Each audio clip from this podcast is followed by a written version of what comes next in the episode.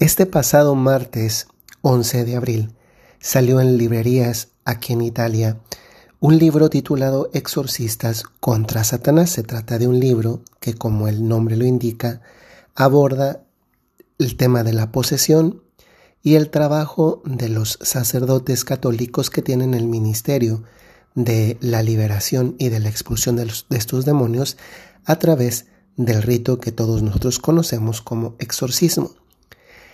En ese libro, lo que ha saltado a la vista, y es a lo que rescata la agencia de noticias CENIT, que es la agencia que yo dirijo editorialmente, es la entrevista que el Papa da al autor de este libro y donde él habla abiertamente, es la primera entrevista además de un Papa en la historia, solamente sobre el tema del demonio no, es tan larga, pero es suficientemente interesante y también profunda.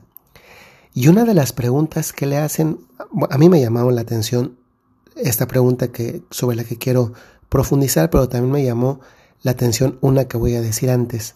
Y es, yo no sabía, al menos como no me muevo en el ambiente de los exorcistas, yo no sabía que había un rumor acerca de ataques demoníacos contra Benedicto XVI.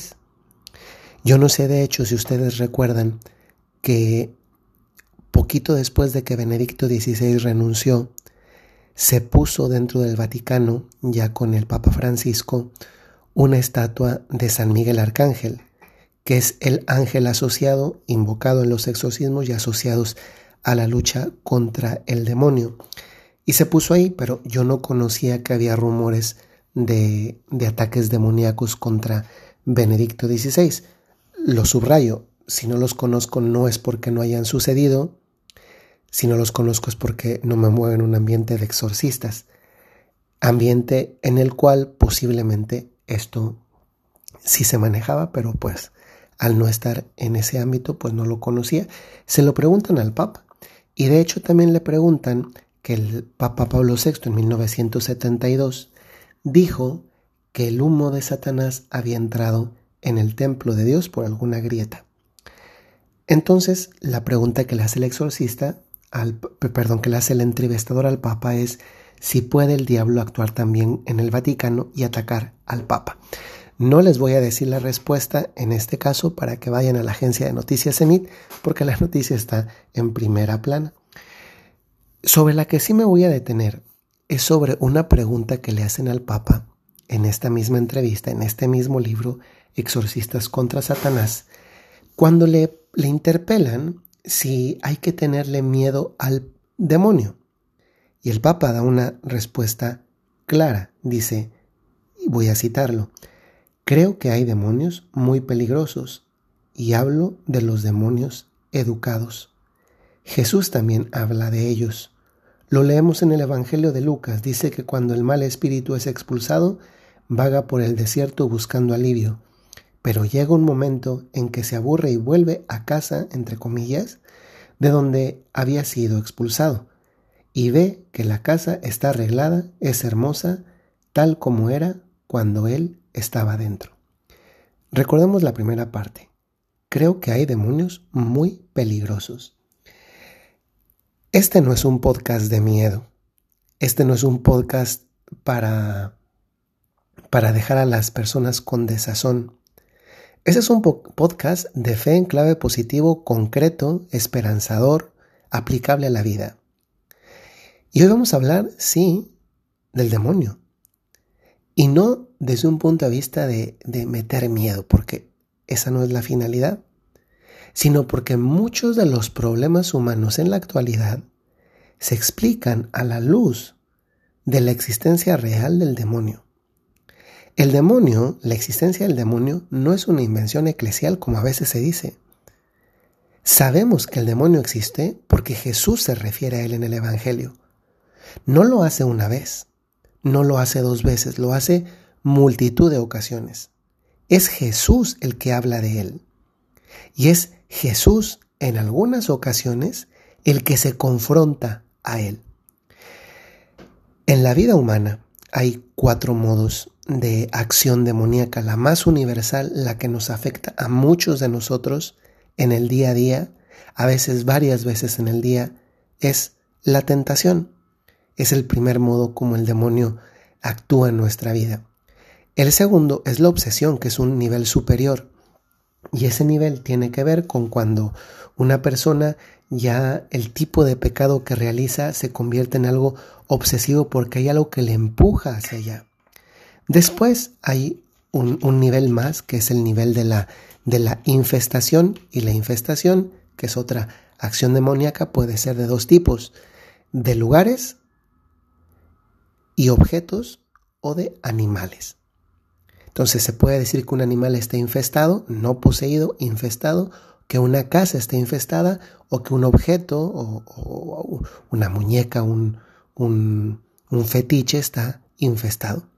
Y luego está el último nivel que quizás sea el más sorprendente, el que estamos más familiarizados porque se habla o se trata de eso en películas, a veces de manera un poco impropia porque no siempre son así, que es la posesión. Hoy quisiera detenerme en un aspecto que es el segundo, el de la obsesión, porque, porque ya me llama la atención mucho cómo a la luz de la acción del demonio se puede entender también muchos problemas que a veces lo relacionamos con problemas mentales psicológicos y en algunas ocasiones no tienen que ver con la psicología, sino que tienen que ver con la, con la fe. Ya en algún momento, yo recuerdo que aquí en este mismo podcast abordamos cómo algunos problemas mentales, psicológicos, no precisan de la fe para salir de ellos.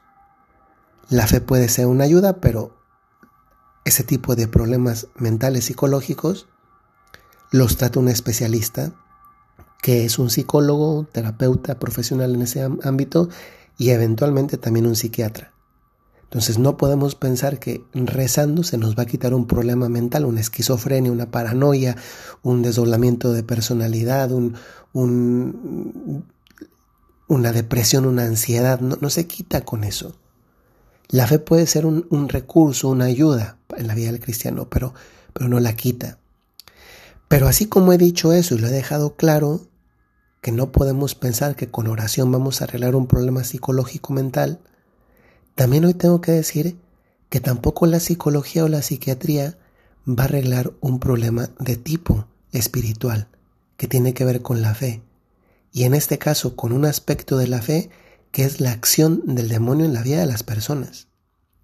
Yo recuerdo, no voy a decir el nombre, aunque el testimonio él lo dio de forma pública, yo recuerdo una persona que, que llegó a este nivel de obsesión, casado, con, con, con una maravillosa mujer, con, con, un hijo, pero pues el tipo de vida que llevaba pues no era la de un hombre casado y tampoco era la de un buen, la de un buen hombre por el tipo de, de, de vida que llevaba. Bueno, pues incluso había problemas ya en el matrimonio. Y un, un, día de pronto él siente que una voz le dice en la cabeza que tome a su hijo y que lo aviente por el, por el, desde el segundo piso hacia abajo. O que tome un cuchillo y mate a la persona que tiene enfrente. O, o estar sentado en un lugar y estar pensando que en realidad esa persona no es la que es, sino que es alguien disfrazado de esa persona. Esos problemas no eran mentales. Es que él fue a un médico. O sea, se, atendió y los problemas no eran mentales. Para no hacerles largo el cuento, bueno, no es cuento porque es historia y además no es historia ni siquiera leída o referida por terceros, sino referida por el protagonista. Y este hombre, la manera que tuvo de sosegar esas voces obsesivas en su vida fue la confesión y la comunión sacramental. No estoy hablando de hace 50, 100 o 200 años. Estoy hablando de hace pocos años, de una persona que yo conocí en algún lugar que yo vivía en México. Tantas veces muchos problemas que nosotros creemos psicológicos o mentales no tienen una raíz de ese tipo. Es verdad que, que no podemos decir que todos los que llegan a un a un nivel de desgracia, eh, culpamos al demonio de lo que la persona hizo. ¿no? El demonio es verdad que tienta, en el caso de todos, es verdad que, que mete una idea obsesiva que está constantemente presente en la mente de las personas, lo hace, pero al final nuestra libertad es nuestra responsabilidad. Y lo que hacemos con esa libertad, pues es nuestra responsabilidad. El demonio nos, nos da el encendedor, nos da los cerillos para prender la bomba. Nos invita a, prender la bomba. Nos, nos hace pensar en lo maravilloso que es prender la bomba. Nos hace imaginarnos cosas estupendas sobre la explosión de la bomba, pero no nos lleva con la mano a encender la bomba. Eso depende de nosotros. La tentación es que ahí está la bomba, hay que prenderla. Préndela. La obsesión es, mira qué maravilloso, y me mete la idea, y la idea constantemente está en mi cabeza y le da vueltas, le da vueltas. En muchos casos se trata de, eh, el, cuando hablo de la obsesión, que fue el nivel, segundo nivel de acción demoníaca, eh, se trata de, de ese estarnos recordando frecuentemente la idea. Digamos, es una, es como una tentación superlativa, ¿no? Está constantemente en la vida de la persona. Y naturalmente que se llega a un nivel de este tipo cuando ya nos hemos acostumbrado a vivir con el pecado que inicialmente fue una tentación, después se convirtió en pecado, después se convirtió en, en vicio y el vicio derivó en una obsesión. A la luz de esto, se puede entender también por qué muchas personas hoy en día llegan a cosas inauditas. Pensemos no, con esto que voy a decir no significa que todos los disparos de armas en Estados Unidos tengan que ver con obsesión. No. Algunos puede ser que también tengan problemas mentales y el problema no es la facilidad con la que, con la que se adquieren las armas en los Estados Unidos. Eso facilita las cosas, es verdad, y hay que regularlo. Pero aquí el punto no es ese, el punto es que por problemas mentales psicológicos o por obsesión demoníaca también en esto podremos encontrar una explicación. También podremos encontrarlo a muchos de los acontecimientos que pasan hoy en día. Yo recuerdo que en uno de los libros entrevista que le hizo Peter Sebal al Papa Benedicto XVI, uno de ellos es que no me acuerdo cuál porque no son tantas entrevistas las que él le hizo, libros entrevista, pero en uno de ellos el, el entrevistador Peter Sebal le recuerda a Benedicto XVI que se decía de, de Hitler que algunas ocasiones él salía diciendo, en referencia al demonio, que él había estado ahí, es decir, el demonio. Ustedes, a mí, es un, es un personaje histórico enigmático, Hitler. El llegar a ese nivel de sadismo, no solamente Hitler, Lenin, piensen por ejemplo Pol Pot, el, el nivel de, de obsesión que puede haber en la vida de quienes promueven el asesinato de bebés en el vientre de sus madres, también el Papa lo ha dicho en otra, no en esta entrevista, lo ha dicho en otro, en otro momento también. Hablo del tema del abuso sexual de menores, no solo clerical, porque si bien es cierto que hay que condenarlo, que es muy condenable, que es reprobable, no es el único y desgraciadamente el mayoritario está en otros ámbitos de la vida humana como el familiar, el deportivo, etc. Personas que el Papa ha calificado el abuso sexual como, como un, como una ofrenda al diablo, como un sacrilegio, que, en realidad además lo es. Mucho de esto se explica a la luz de la obsesión. Y hoy he querido tratar ese tema porque no, tal vez tendremos que, profundizar más. Yo como prensa, eh, como, como, director editorial de la agencia Noticias Zenit, acabo de recibir la invitación para el, el curso de exorcismo y, y, oración de liberación que se hace cada año en la Universidad de los Legionarios de Cristo aquí en Roma, en el Ateneo Pontificio Regina Apostolorum. Eso es una semana consagrada a tratar ese tema.